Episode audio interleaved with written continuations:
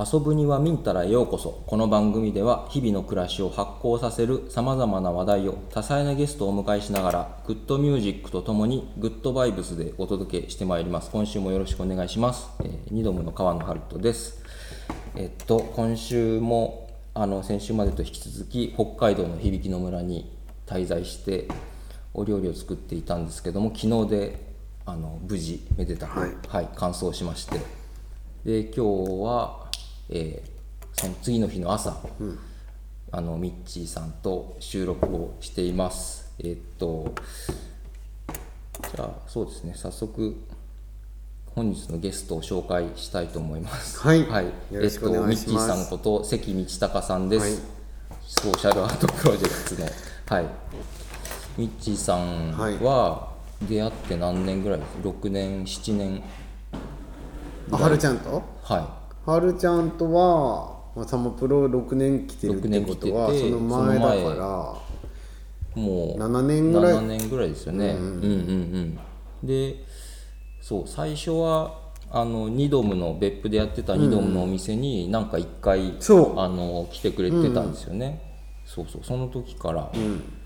その時はまああい挨拶程度で。う、ん、でその時その次の年かの講座、あの脇里美さんが主催したミッチーさんの講座にあの僕とキーちゃんと参加させてもらい、その時にお声がけいただき、次の年の夏かですね、うん。早くも。の早くも この響の村のサマプロに参加してもらってそれから毎年来てる。う、はい、そういう。つながりですつねながりですね。はい、で僕らもその脇里美さんから引き継いで、ミッチーさんとあとパートナーの舞子さんの講座を大分で主催させてもらったり、ありがとうございはい、ありがとうございます。美術美術史講座もね、めでたく19回終わって、はい。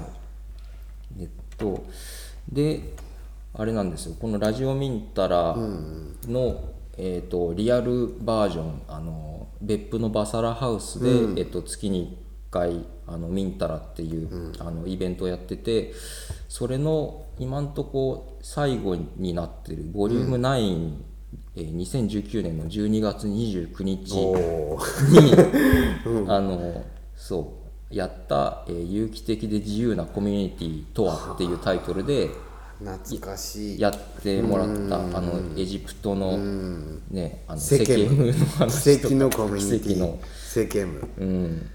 ね、砂漠の中にそう。緑の楽園。緑の楽園、うん。経済的にも自立したコミュニティができて、ままだまだこう発展してるっていう、そういう現場にあの行かれた話とかをいろいろしてもらったんですよね。そうでそれが2019年年末で,、で2020年の2月にコロナ騒動が始まったからそう。まあ今のところリアルなミンタラの最後の、はい、ゲストもミッチーさんだった、ああなるほど。ね。えラジオもこ終わらなきゃいいね。ラジオは続きます大丈夫です。大丈夫。大丈夫です。コロナに負けず。コロナに負けず。ネットがねは使えなくなるかもっていう話いがなんでですか？あるけど。ネットが使えなくなる。うんなんかあの全然打ち合わせと違う話だけどあの、なんか、泉歌丸さんっていう、あの歌丸さん、本書いてる人がいて、はい。でその読んだらすごい面白い小説で、ん。何冊か書いてるんだけど、なんか、そのシュタイナーの思想っぽいなって読んでいて、で出てきた内容なんか農業についてとかも書いてあるんだけど、はい。それもなんかバイオダイナミックについてみたいに書いてた人がいへてー、でフェイスブックで見つけて友達申請したら、なんか実は若い時にすごいシュタイナーの勉強会とか開いてましたっていう人だったんだよね。でそのその泉歌丸さんのブログを、まあ、たまに読んでるんだけど、そこでなんかこの前8月11とかかな、最近だよね、になんかそれでは皆さん今までありがとうございましたみたいな感じで書いててほでえどうしたの?」って言ったらなんかあのネットが使えなくなって、YouTube とか Facebook とか Twitter 使えなくなるから、あのここでさよならみたいな。え感じで言ってて、いろいろその世界がこう大変革していく時期だから、あの一回一体一回ネットが使えなくなってってはあいう話があった。だえからコロナどころじゃないかもしれない。うん。それって誰誰の誰が使えなくするんですか？それ。それはなんかその新しい、その JF ケネディの孫、孫。うん。みたいな人たちがいて、この今のこの牛耳ってる人たちを、うん。そろそろ変えようみたいな動きで、まあ、どうなるかなっていうのが。うーんなんかちらほらそういう話は聞いてたんだけど、そのまあ、割と、そのちょっとつながりがある人あがそう言ってて、いよいよ濃厚になってきましたっていうから どうなのかなと思って。ああ、なるほど。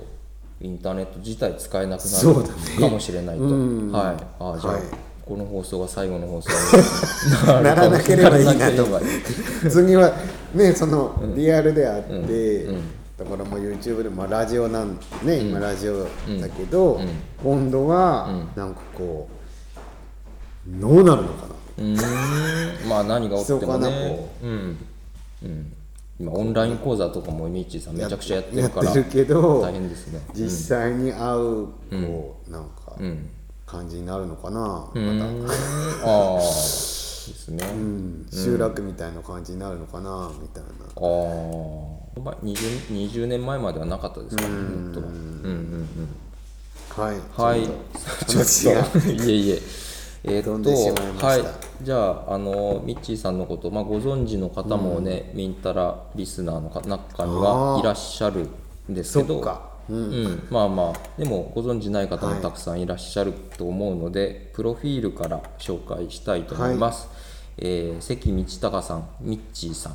ミッチーはひらがなで「さん」は太陽の「さん」SUN でミッチーさんという愛称で呼ばれております、えっと、1975年6月11日生まれ双子座、人生の目的は私と関わる全ての人が輝くこと、おじいあ祖父母ご両親ともに教教師という家庭で生まれまして、で弘前大学教育学部小学校。小学校教員養成課程講座。養成講座修了して教員免許を取得しまして、まあ、でもその後あのイギリスに、2001年にイギリスに行かれまして、先生にはやらず、でえイギリスのエマーソン・カレッジっていうこれはあれですよね。シュタイナーの哲学を学ぶカレッジ。で3年半学んで、その後同じくイギリスのグラスハウスアートカレッジというところで、アスペルガーの子どもたちと共に暮らして、でそれキャンプヒルでも働きながら、えーオイルトミーディプロマを取得、オイルトミーについてはちょっと後で、はい。あの教えてもらいます、はい。で2009年に帰国します、だから8年ほど8年イギリスにいらっしゃったんですね。で帰国後泉の学校っていう、北海道にあるシュタイナー学校で働いて、でその後オランダエジプトで社会オイルトミー、ソーシャルオイルトミーの研修を経て、アンナ・マリー・エーリッヒさんより、えーソーシャルオイルトミストのディプロマを、えー取得されます。そして2011年ソーシャルアートプロジェクトを、えーパートナーの関舞子さんと夫婦で設立します、現在は響きの村の理事、講師活動、えー運営、えー会社やコミュニティでの社会オイルトミを使った研修などを行っております、精神科学自由大学講師ということで、うん、一個一個突っ込むと一個一個で何時間かかかるんですけどね、この経歴も。うん、どっから話しましょうかね。とまずは、やっぱり、しまあ普段しゃべしゃべり倒してるっていうか、うんうんあのこう講座もやってるしオンライン講座もやってるしリアリリアル講座もやってるし。で Zoom でもやってるし、なんかあのとにかく喋ることがいっぱいあるので、もうコミュニケーションこうやって会話形式の時もあるけど、1時間ずっと喋ってるみたいうんうんうん。な感じも一人で。結構。あってで、そっか喋りたいのかっていうのはまあ一つはある一つあるあーなるほど。であとは、その最初にこれは強調しておかなきゃいけないことは、私は変人だと。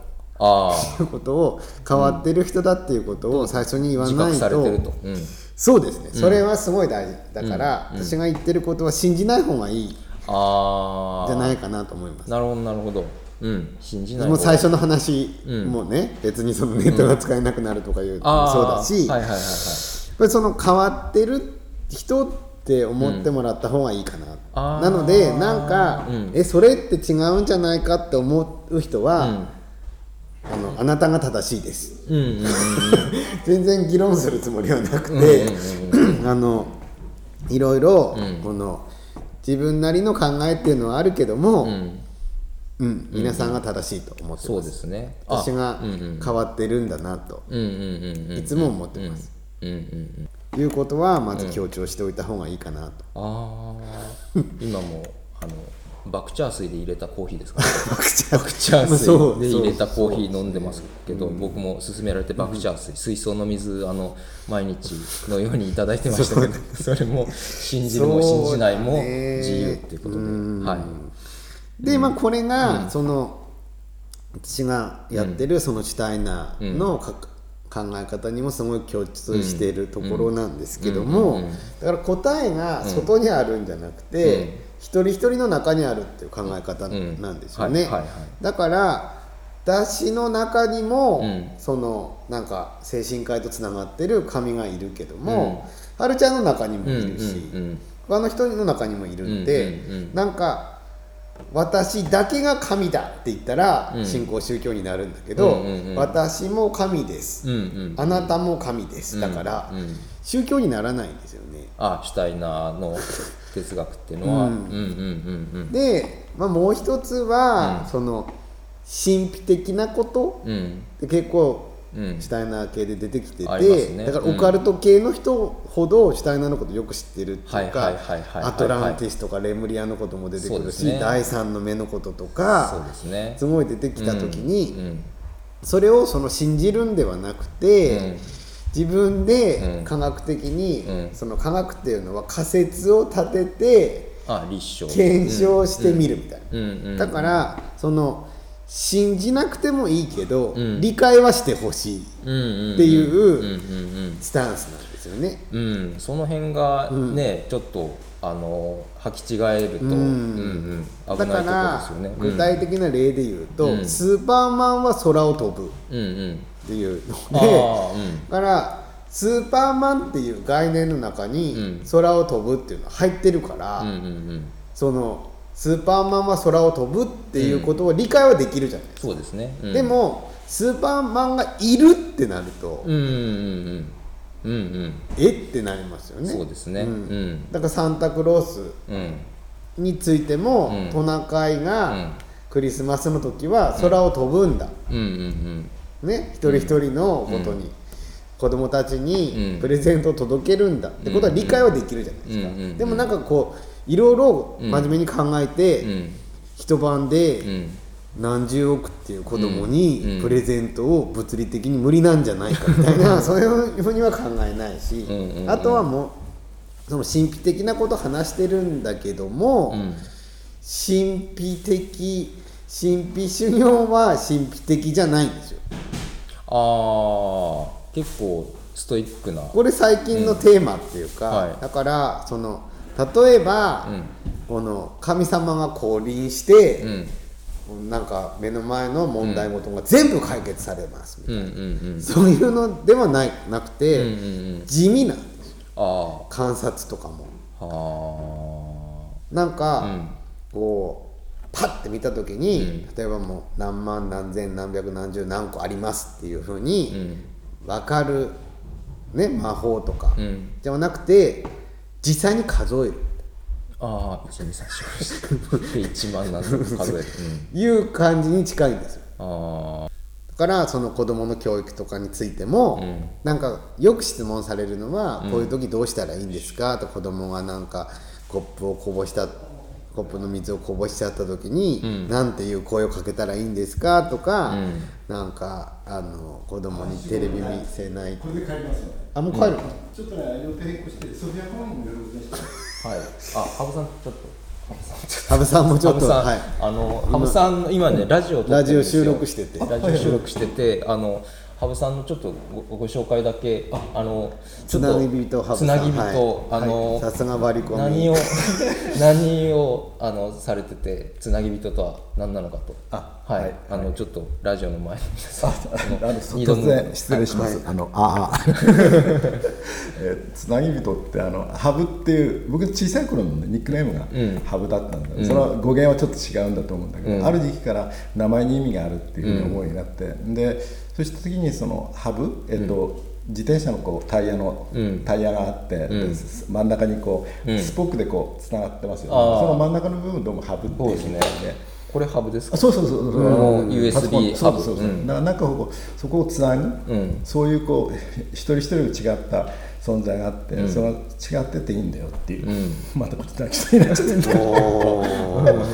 っていいんだよ泣き虫羽生さんですそこにこうつなぐ存在っていう、はい。それ多分その、ね、今思ってもそれ自分だけじゃなくて、なんかその全ての人間にそういうこう要素があるような気がして僕がお世話になったその大学で近藤さんっていう方がいたんだけど、その人に僕こういろんな先生とつないでもらったっていう感じがあるんですよ、はでそういう意味でその一人一人がそれぞれの場でこうつなぐ、どっかでこう偉いさんが一番上に行ってそこからこうピラミッド式になんか行くような感じじゃなくて、そういうこうハブみたいなところがいっぱいあちこちにあってね、それがそこそれぞれつながっていくことによって、自分自身だからそのねまあ未知がいろいろ話してくれたかもしれないけど、人間の中には核の部分っていうか、そこのところがやっぱりいろんなところとつながっていくということにつながるんじゃないかなって、それで羽生さんの3は未知は太陽の3なんだ、私は数字の3を言ってるのは、下のその認識論の中で、やっぱりこう3つに分ける。二分化するんじゃなくて善か悪かとか、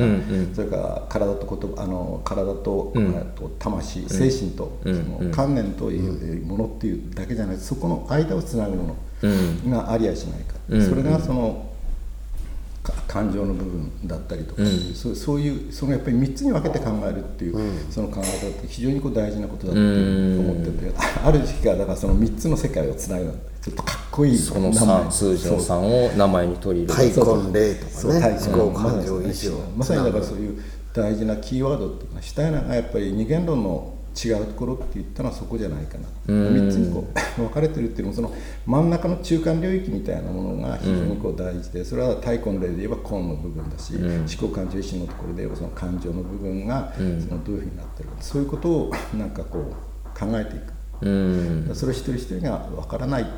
いろんなことを分かってない存在でいるのをそのどう自分を作り変えていくかってそういうこう意味でそのつなぎ人って僕の場合その今 なんか一つこう突き合わせて道みたくオイルトムやるとか、ね、絵画をやるとか言語造形やる人それぞれあるんだろうけど、自分は一つにこうずっといくっていうよりもあっちこっちこういうふうにするのが自分のまあ性格的には合ってるし、自分のそれが役割かな、で今日これから最初予定してなかったんだけどその昨日まで来てたあの、レイちゃん、レイちゃんのなんかシュタラクスノキなんとかってやっぱり新しいコミュニティを作ろうとしてる、それ読んだらその共同学者とかね、ソフィアファンここだけじゃなくて北海道にやっぱりそういういい場所があるので、そこをこうちらっとだけなるほど。あのそこと体験してつなぐハブになろうと。そうそう。そういう感じで、なん。か綺麗にまとまってるけど、ね あの響きの村の理事やってくれてあ理事。一応ねはい。名前だけ理事です、はい。はい、なんかうまくまとめてくれてよかったですね。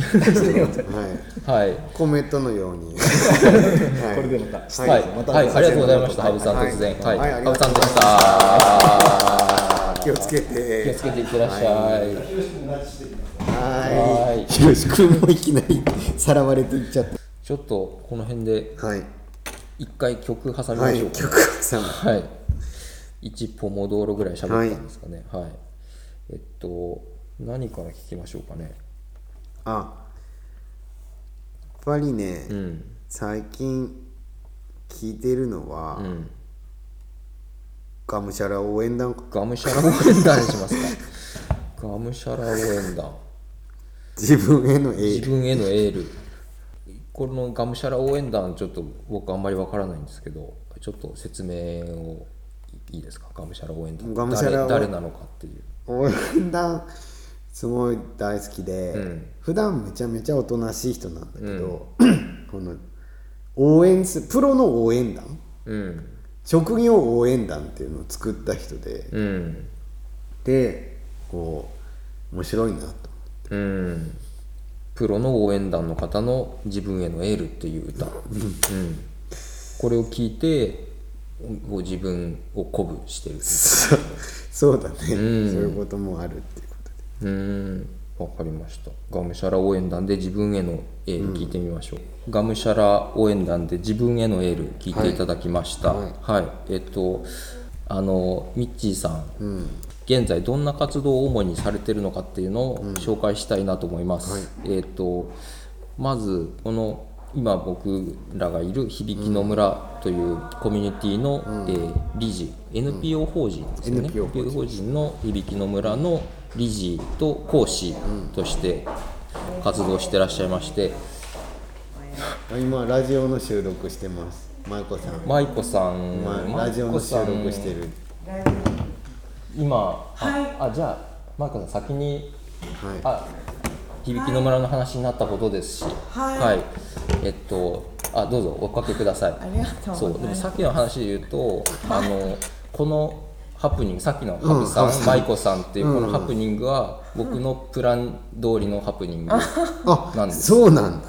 そのそうです。そのハプニングが欲しくてダイニングで、入ってたんですね。なるほど、はい。ハプニング。なるほど、はい。そうだですったんですね。はい。舞子さん、あ、えっと、関舞子さん、ミッチーさんとともに、はい。えーソーシャルアートプロジェクトはい。株式会社代表取締役社長、舞子関舞子社長。社長。はい。通称舞子社長。あんまりなかなかみんな読んでないです。けど、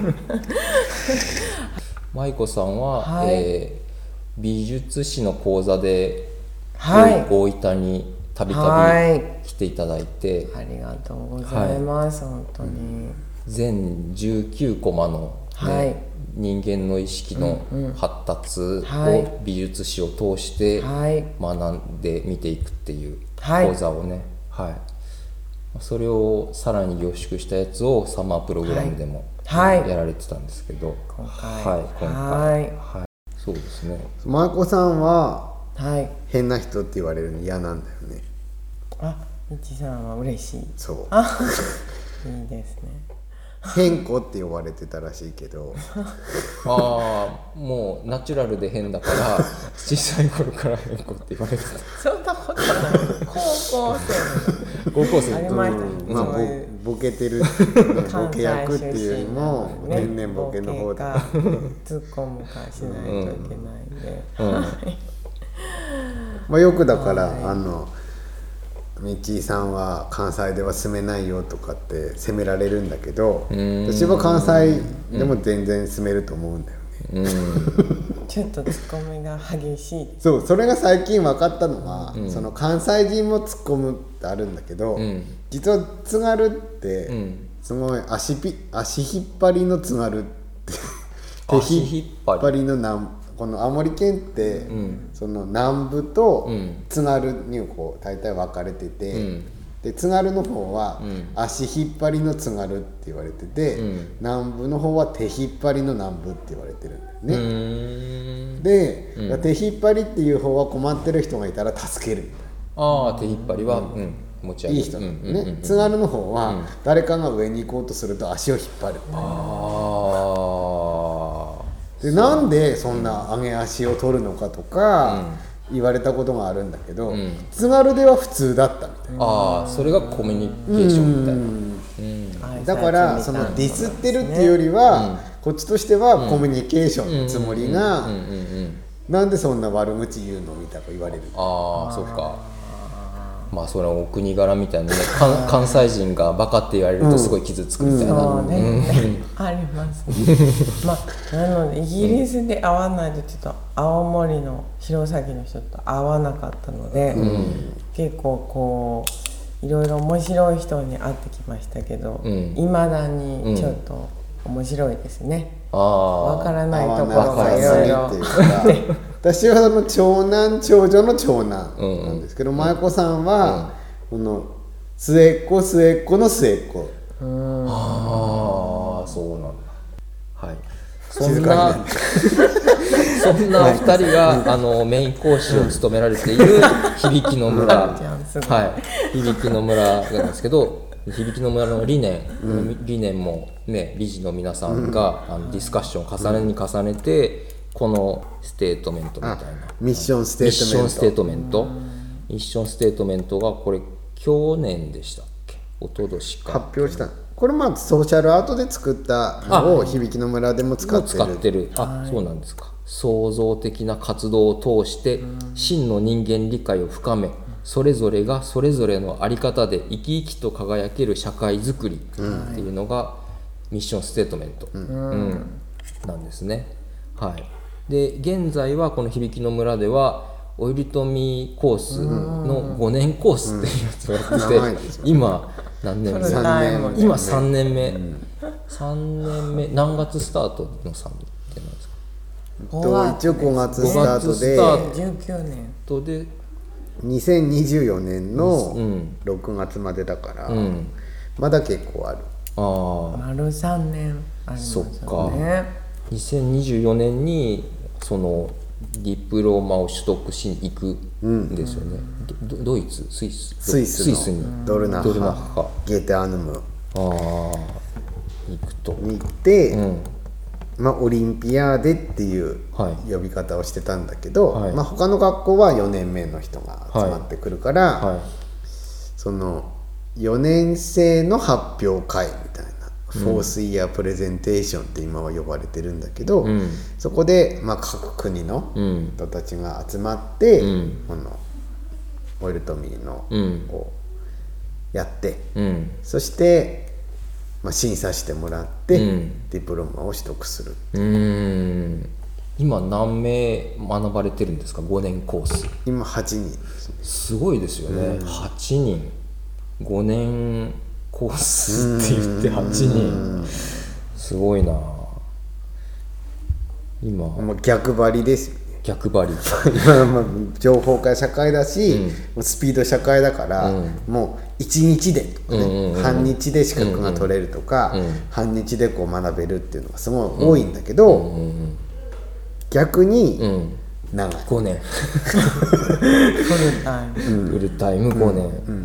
うーんもうまあね最初のコースを立ち上げる時に、あの運転免許証21世紀の運転免許証っていうかねそういうイメージが強くて、そのやっぱりそういうねネット社会だったり、あんまりこう、なんていうんですかね人とこういい距離感で動くっていうことを、うんしない世の中だからこそ、うん。そういう距離感を持てると、まあ、シュタイナー学校でもオルトミーってすごい大事なうん。学びの教科の一つなんですけど、うん。やっぱりその子たちの特徴っていうのは社会に出た時もうん。すごいこう人との距離だったりとかリーダーシップ取る時とまたついていく時とか、そういうあのなんていうんですかね距離感がすごくいいっていうふうにうんあのどこにいても結構重宝されるっていう質を持っていてそれまあ大きいのはオイルとミーっていうのはすごくあると思いますね。で私はイギリスでオイルトミーのコース取ったんですけど舞子さんは長宗うん。のコース取ったんですけど、うんうんまあ、オイルトミーやった方がいいよってことで、舞子さんもオイルトミートレーニングに入ったんですよ。あ入った3年2年生の最後の、もっと早くから入っておけばいいのにってあれだったんですけども。まあでもねいろいろちょっとその同時並行で仕事してるので、うん。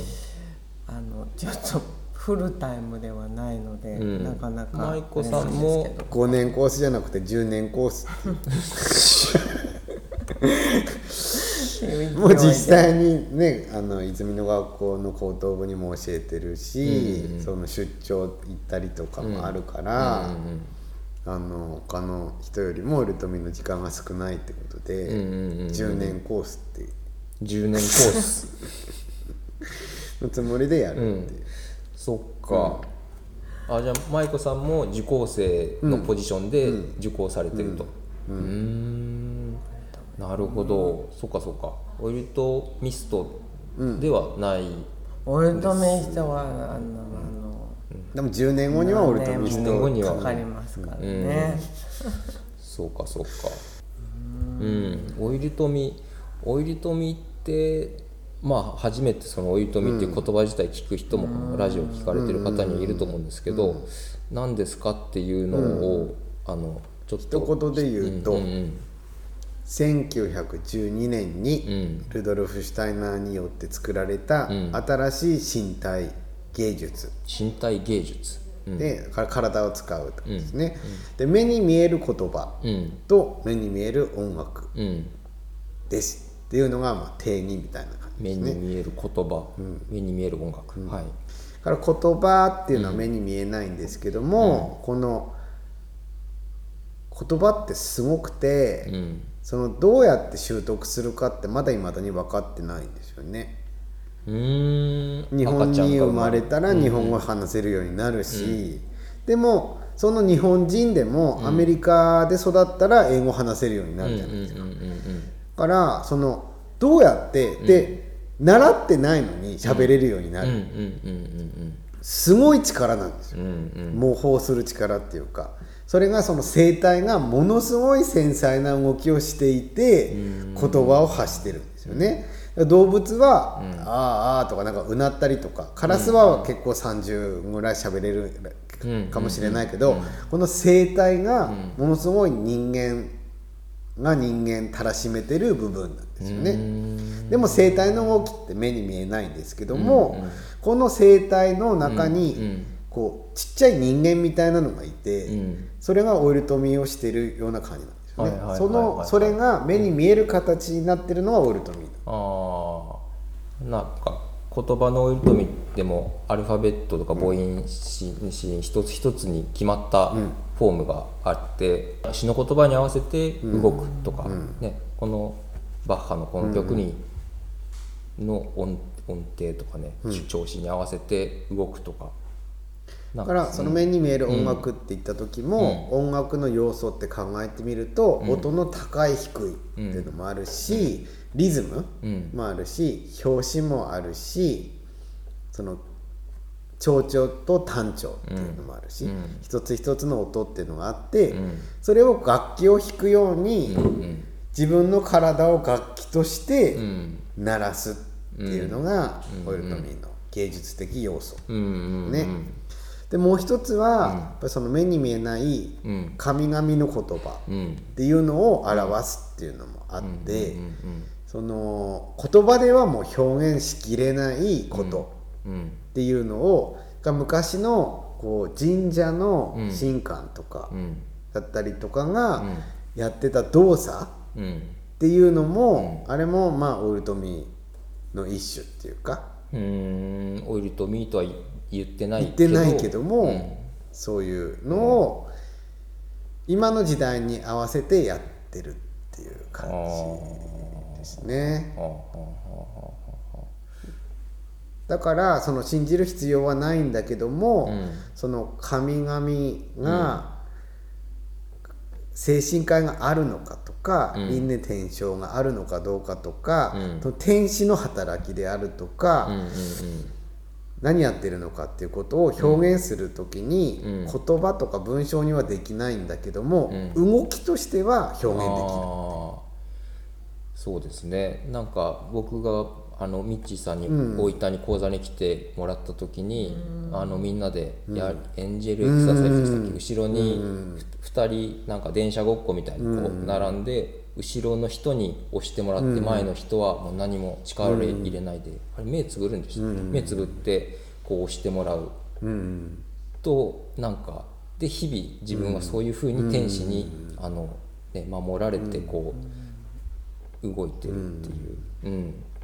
あれはすごく衝衝撃的な感覚っていうかやっぱ実感として、やっぱこういういろんなことしてってもう、まあ、こういうミッチーさん舞子さんとの出会いもそうだし、まあまあ不思議だし、なんかて天使がつなげてくれたとかいう考える方がな自然っていうか、なんかただ偶然じゃないなみたいなことはたくさん起きる。ね、だからその、まあ、今の世の中は割とその分析っていうか、この統計学で動いてるうんんですよね、このこのぐらいこういうもの食べてたら、これぐらいの割合の人ががんになるからとか、この大学とか行った方が平均年収が高くなり、平均年収が高い方が幸せ度が高いらしいよっていう仮説のもとに生きてるんですよね。でもやっぱりその偶然じゃなくて必然なんだなと思ったのは、そのソウルメイトについてうん。学んだ時に、ソウルメイトのその考え方っていうのがすごいこうピタッて相性がいいっていうか心地よくなる人だと思い込んでたんだけど、そうじゃなくて、一番合わない人がソウルメイトなんだっていううん。話を聞いた時に、まあ舞子さんがソウルメイトだっていうのを確信しました。まあ僕もそうです これはすごい強い確信でこんなにも合わない人がいるのかっていうかもうあまりにも違いすぎてびっくりするっていうでもそれをさい、まあ、最近ですねその、村上春樹の小説を読んで、男女の違いっていうのが、読んだ時に、ちょっと朗読した時に、他の人が大爆笑してて、ミッチーさんと舞子さんの日常だよねって カンガルー日和ね、はいが、もうすごい、なるほどって思って、まあ、村上春樹すごいなと思いました、うん。はい。それでちょっと舞子さんの良さも分かったっていうか。ああそっかそっか。なんでそんな考えてるのかなみたいな、思ってたから。うん。成長ですね。いやすごい大きい これをミンタラはどうやって聞聞けるんですか？これはあのインターネットでですね、配信してまして、あのここのインスタグラムのアカウントから行ってもまあリンクでと飛べるし、この QR コードからでも、あの今までのアーカイブ全部ありまして響きの村のことは伝わったんですかね、でも意外と羽生さんがまとめて話あしてくれたっていうのもあったし。舞子さんも話して。まあその理念が伝わればいいかな。そうですね。理念が伝われば。何をやってるかっていうよりも確かに確かそのうん。理念うん結局この、まあ、創造的な活動を通し、真の人間理解を深め、それぞれがそれぞれの在り方で生き生きと輝ける社会づくり、うんうん。これをさらに縮めると、RCK、RCK、うん、アルファベット3文字。らしくっていう。RCK でらしく。初耳ですね。らしくっていう,、いうところまで縮めることができた。んだけへど、ー。まあ、その人がその人らしくっていうのが、RCK よりもらしくの方が短いかもしれないけど、まあ、RCK の方がいいかなっていう。ああえこれは何かの頭文字とかいうわけじゃなくて？らしくです。T シャツ作りましょう。RCK って。あぜひお願いします、T シャツ。あ RCK これこれめっちゃいいかそうだも、そういえば、はるちゃんにね、あのミカエルのミカエル。日本の神様のキャラクターを作野村っていた響だいて。さんの。あのミカエルさそうですね。野村。ひのぶ響くん、そう響くん野村くんうちまだ使ってます毎あ回本当ですか、はい、毎回。ありがとうございます、響きの村のオフィシャルキャラクター。うんオフィシャルキャラクターになってます で、このシュタイナーの言葉を使わないでどういうふうに表現するかなってすごい考えて、はい。からそのいろいろ太鼓霊とかいう言葉とかも使わないで,、でまずはでも魂の領域で出会う、人が出会うってことで、創造的な活動、まあ、芸術っていうとちょっと芸術にの言葉にもう先入観があるかなと思って、ああ確かに確かに。うん何かを作り出していく、うんうんうん創造性っていうことで、まあ、創造的な活動を通して、そして、まあ、真人間理解。だからただの人間理解じゃなくて、真の人間理解ってことを通して、本当に人間とは何なのかってその体だけでもない、心だけでもない、精神も入ってるっていう、だからその2人の親から生まれているっていう血のつながりもあるけども、神様からの分け身玉、としてのもの。神一人生まれっていうらしいんだけども、あ神様の分け御霊って考えると一人生まれ両親からって考えるとまあ二人生まれ。っていう言い方をするっていうの。を最近知って、だからそれをまあ理解するっていうのもすごい大事ですでもそれは深めて、うん。でそれを持って、でも滝打たれて山にこもるんじゃなくて、それぞれがそれぞれのあり方なんだけど、生き生きと輝く、うん。輝ける社会づくりっていうのを目指すっていうことで、これがもう理念で、これはまあ変わらなくていいかなっていうのがあって、やるビジョンとしてはいろいろ変わってもいいかなっていうので、今は子ども食堂やったりとか、そのもうなんか7人に1人が貧困だっていう話を聞いて、うん。食べれない。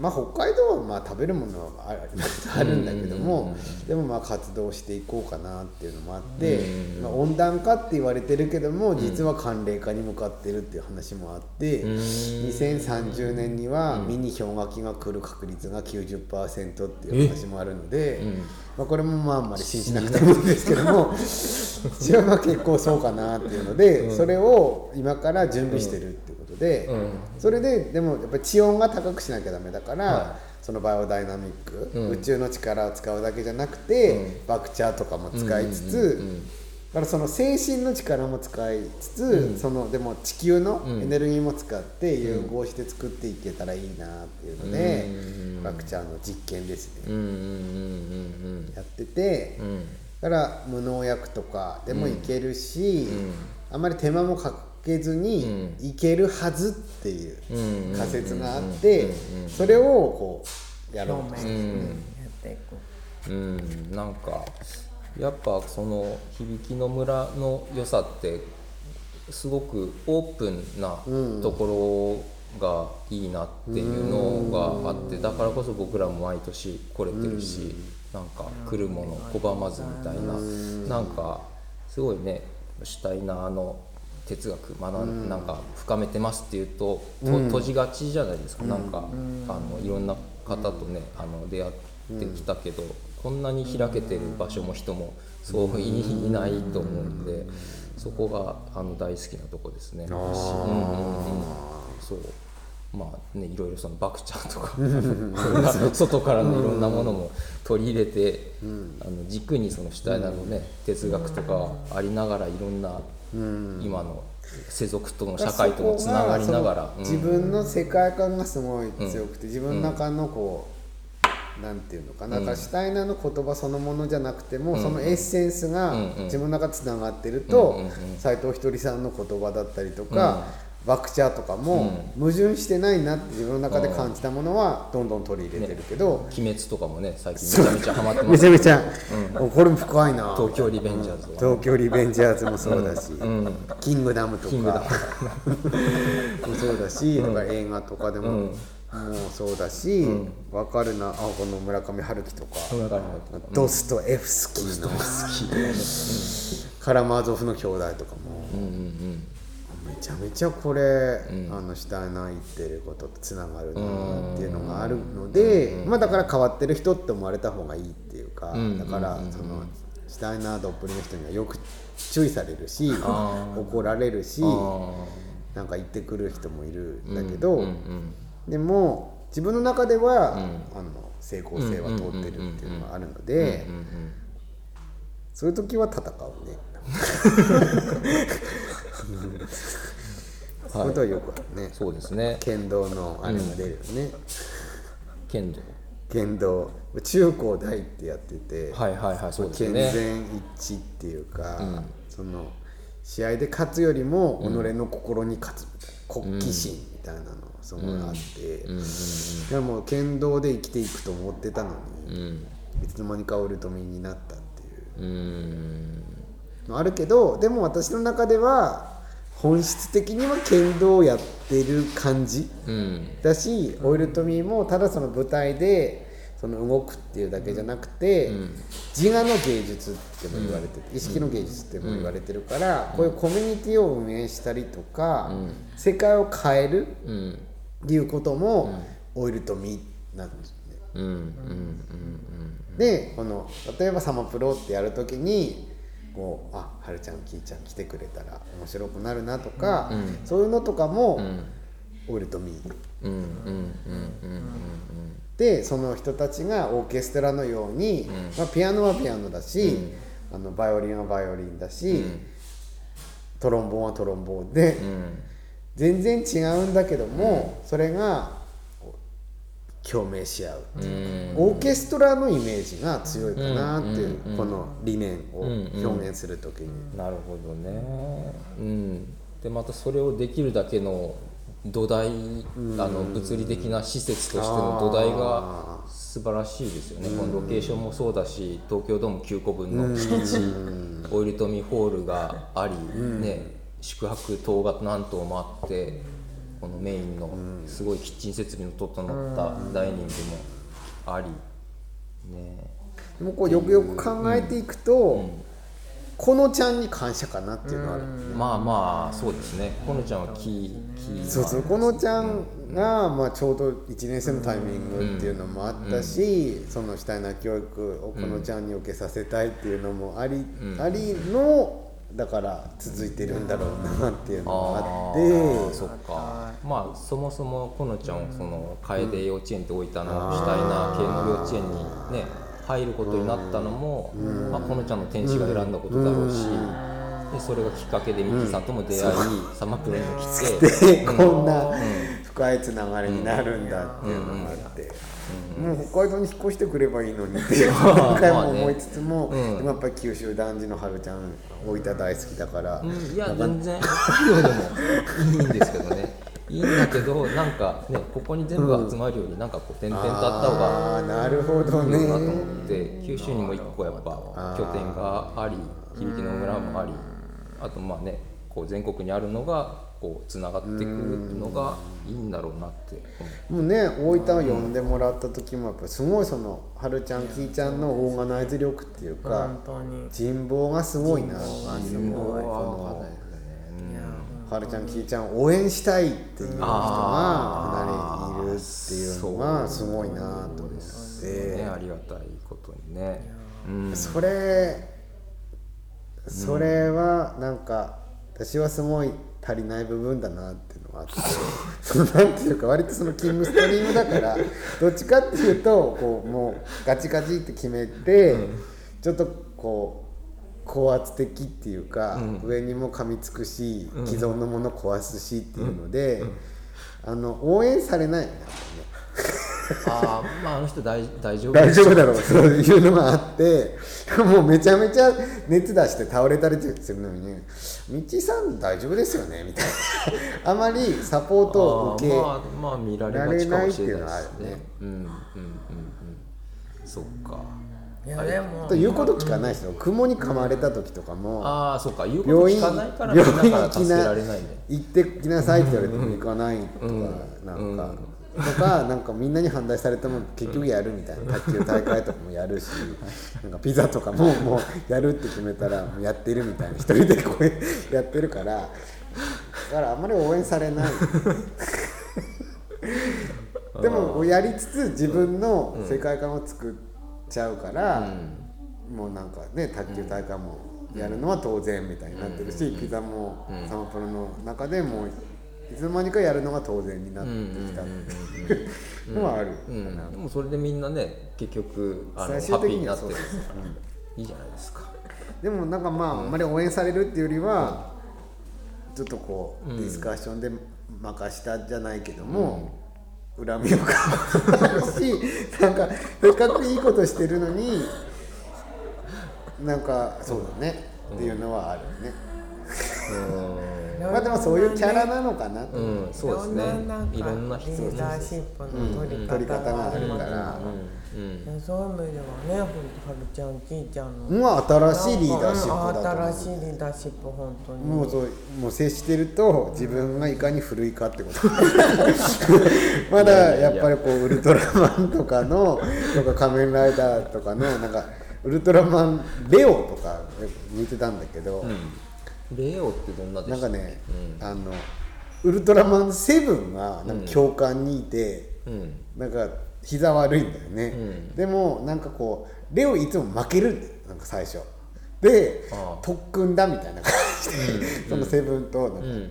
特訓してなんか乗り越えていくみたいな,、うん。なんか修行タイプで仮面ライダーもなんかスカイライダーとか見てた時あもあの半分顔出てるやつですね。うん。うんあのスストロンガーとかに特訓受ける、ああそうでしたっけ？なんかその特訓にすごい興味があるっていうか、うん。でそれも別にそうしなくてもいいのかなと思うんだけど、なんかこの仮面ライダーが自分の体を鎖でこうつないで、そこにライダーキックを自分の胸で受けるみたいなのがあってでもっと来いみたいな感じで、最後バーッ鎖にやられてもう超超倒れた時に、やったなみたいななんか、そういう世界観に憧れるところが。ああそれはもう性格ですよ、うん、なんか古い新しいっていうよりは、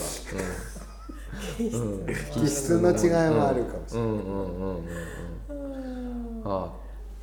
い。いやーえっ、とそそんだ。え？私その、お大分のことでその一言言いたくて、はいはいすごいやっぱりソーシャルアートの理念というか、なぜやってるかっていう、ね、自分のこの生きる目的とか人生の目的考えた時に、やっぱりその大分での体験はすごく大きくて。うん。どうですか？あのーなんかそれぞれの皆さんが普段全然違うことしてて、でもそのはるちゃんきーちゃんのなんかこうあのカフェを今はもうやってないのになんかその、そのお二人の場に集まってきて。で私はすごいそのお一人お一人がそのやっぱ人間理解を通して、でもこう芸術を通してつながってほしいっていうのがあって、そのコミュニティを強くしたいっていうのがあって、でも一人一人が本当に輝けて、それででもそのコミュニティ自体もうん。全体も輝くみたいなそそういうそこに何か力になるようなワークをうん。やっぱりしたいっていうのはすごいあって、あのはるちゃんときーちゃんのコミュニティは本当にそれをすごく感じて、あのなんか本当にお一人お一人のいいねっていうそのお互いをなんかこう褒め合うというか良さをお互い知って、あのもともと知ってるしさらにそのワークを通してもっとさらに知っていく姿勢っていうか、でそそしてそのその中でこう作っていっている。年齢とか性別とか、まあねいろいろなものを超えて職業とか。なんかそういう見本みたいななんかこう、はい場作りがなんかこう作られていくのを体験できて、あのすごい感動して改めてあ私もこういうことにこう関わっていきたいんだなっていうのを教えていただいたすごい深い体験になりました。はい。あと大分の人やっぱ熱いなっていうのをすごい感じてまあその津軽その足引っ張りの津軽はかなり冷めてるし、なんか応援するとかはないんだよね、あん。ま なかった気がして、冷めてるっていうか感じなんだけど、そのワークをいろいろねいろんな場所で、いろんな会社とかコミュニティとか、東京とか奈良とかでもやってきてるけど、大分のなんか熱、みたいなのがすごくて、あのー最後の発表のだからあの時ね。10魔法の17分みたいなたった17分しかないのに、ここまでかみんなえ準備してたのみたいなのもすごかったし、あとアドリブであの、はるちゃんとかもこう、巣のクラウンのように立てるみたいな。ああれはすごいな。ね、不思議な、なんかあ場のなんかね空気感ありましたねあの時ね。うん。あれは確かにちょっと不思議な。でなんか終わった人もこんなんだったら来年はもっと準備してこなきゃみんなドキドキしてその発表とか苦手なのかなと思ったら、好きなのか。うん。そうですね。なんか大分の県民性みたいなのもあるのかもしれないですけどね。なんか昔から大分県民はあのグループを,、を作ったりグループを続けたりするのが苦手だみたいな。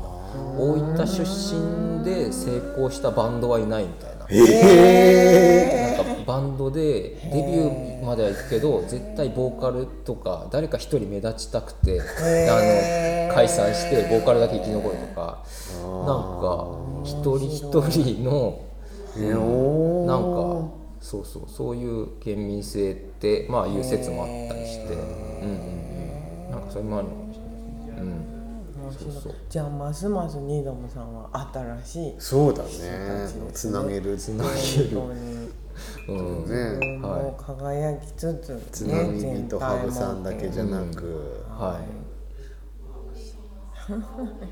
い。ではですね、はい。こんなミッキーさん、舞子さんの講座が、なんと、まあ、この時代オンラインでも受けられると、この響きの村にすはい来るのももちろん深い学びと出会いがあるんですけども、オンラインでもはい。ね、学びと出会いもあるっていうので、えっと、今やってる講座を紹介しますと、はい。はい、これ。ミカエルカレッジ、オンライン舞子さんからじゃあはい、はい。シーズン2がシーズン2うん。はい、7月から始まってますがいつからでも入れまして、ん。えーアーカイブでも見れる。アーカイブで動画も見れる、はいアーカイブで動画も見れますし、うん。あのー毎回ね、ズームでうん。14日間、2週間の周期のうん。12間隔を毎週、えー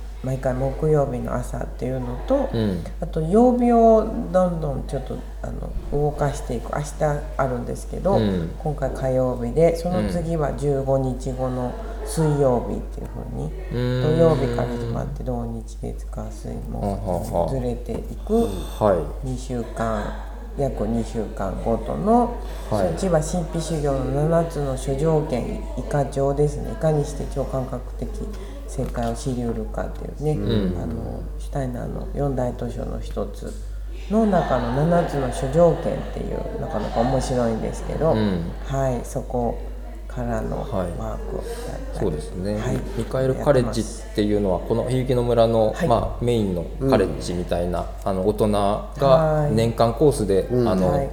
ある人は住み込みながらとかね、学ぶミカエルカレッジってカレッジがあるんですけど、はい。そこの年間コースがオンラインでもはい。オンラインバージョンみたいな、はい。これどういうペース？週に1回ぐらい？なので、はい。えっと、約2週間の二週2つなので、ちょっと近づいたり遠くなったりはするんですけど、そうですね月4回月4の回ぐらいの授業を。プラスカルマロン夜の月5回って感じ月5回の講座がオンラインで、はい、今で Zoom で、 Zoom で。はい、その後アーカイブでも見れます、その時間。はい、これは今からでも参加可能、7月に始まったばっかりですもんね、そうですね。これぜひ興味ある方は響きの村で検索するとホームページが出てくるので、そこからはい。確認をお願いします。はい、はい。ありがとうございます。それと JIS ですね。あ、はい。人生が楽しくなる一般人間学集中講座。これはあのー、3冊の本があって一般人間学集中講座はよく教員養成で取り上げられるんですけど、ん。さらに実践編っていうので教育芸術講座12っていうのがあってそれのそれぞれのあの解説とさらにそれをあの実際に最終的にあのそういういろいろなあの理解した上でこうシュタイナーの言葉を読んでいくっていう、はい、あの順番の考えられた講座になっていましてオンラインとオフラインハイブリッドでやっていて、あのオフオフラインで希望されてた方もあの12ヶ月に1回なのでちょっとたまにね遠方から来られたりもして、そういう時はおゆとみとか。ああの新地学のワークなんかも一緒にできるようになっていますが、オンラインでも参加で。オンラインでも参加できる。はい、はい。できます、このオイルトミコース新規募集っていうのはこれはその5年間のコースを、はい。今3年目まで来たんですけど、うんうん。2022年ですね。来年？うん、来年来年のの9月からまた新1年生を募集しようかな。おーそっから5年。その予定です。うん。世界を変えたい人世界を変えたい21未来の世紀の運転免許証うん。の、この先行既得権を、あ 開拓者になりたい人は、うん。そうですね、うん、この辺住みやすいとこですよ。伊達っていうのは。うん、なんかこのために引っ越してもいいんじゃないですか。そう、うん、全然、ねうん。うん。うん。はい。というわけであ舞子さんなんか一曲選んでください一曲です曲かブルーハーツブルーハーツから一曲。ーハーツから一曲これにはとらわれずに。さっきはあのい。ろいろ迷った結果、はい。がむしゃら応援団にしちゃったんだけど。なるほど、はい。ブルーハーツから、えーっとですねそしたらオイトミーつながりで、リンダリンダですかね。リンダリンダ面白くて。みつながりってうん。はい。あの結構ねリンダリンダリンダの話してるのかなと思って、よく歌詞を聞いてみると、なんかリンダが人じゃないんですよね。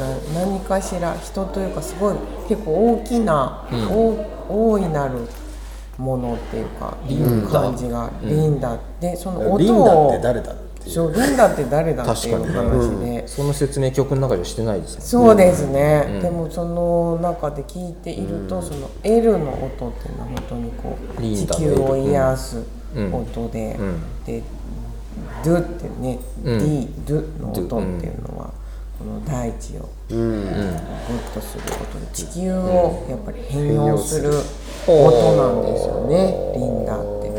でダ。それを、それをこそれを、うん、何回言ってるんだっていう。ぐらい愛じゃなく、恋じゃなく、う、はい決して負けない強い力。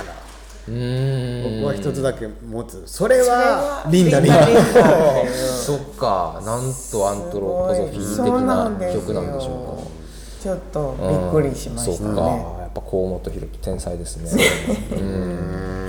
すごいなと思いました、この音が結構ブルーハーツ面白くて、うんそっか。ドブネズミドゥですねドゥから始まって。ドブネズミもうやっぱり深いですね。リンダリンダでおりとみしたりするんですか？リンダリン。歌詞で言ったら面白いでしょ面白いかもしれない。ねうんでもこれはちょっとこのマントラに近いっていうかリンダリンダも繰り返しうん。だし、ん。これはどっちかっていうとこう聞いて入ってくるあ聞いて入ってくる方が。強いかななるほっていう。どなるほど。うん。じゃあリンダリンダを聞きながらお別れしたいと思います。はい、なんか思いのほか長時間お付き合いいただいてありがとうございました。ありがとうございました、では、えーソーシャルアートプロジェクトの関道隆さん、ミッチーさんとはい。関舞子さはいんでした、ありがとうございました、はい。ました。はいまたいつかお願いします。はい。お願いします